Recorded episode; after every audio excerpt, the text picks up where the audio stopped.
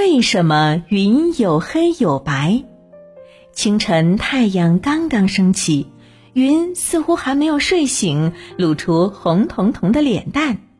等到中午，太阳高挂天空的时候，云就变成白色的，蓝天白云，风景如画。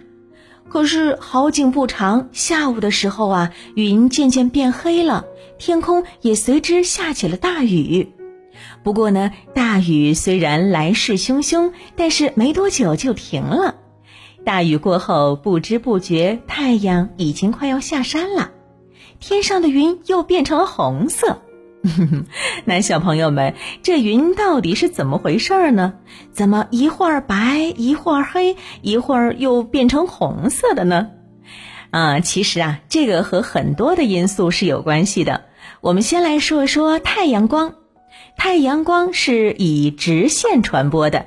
当它在大气当中传播时，不可避免的要遇到大气当中的气体分子、水滴和粉尘等一些颗粒物，这些粒子会对太阳光产生吸收、反射和散射等一些作用。那我们所看到的白云、乌云以及日落前绚丽的晚霞，都是因为大气当中的气体分子、水滴和粉尘等等对太阳光共同作用的结果。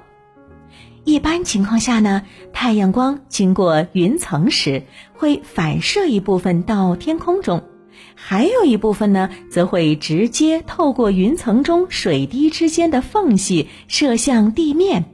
那除此之外呢，还有一部分光会发生敏式散射。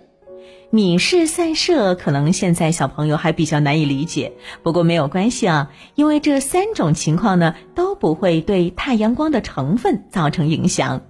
因此呢，在这三种情况下的云朵看上去都是白色的，嗯，就像我们特别喜欢吃的棉花糖一样。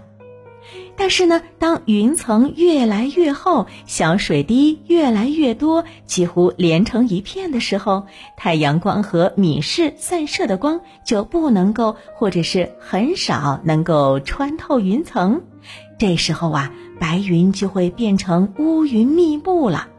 嗯，那至于到了傍晚，云朵为什么会被染成红色的呢？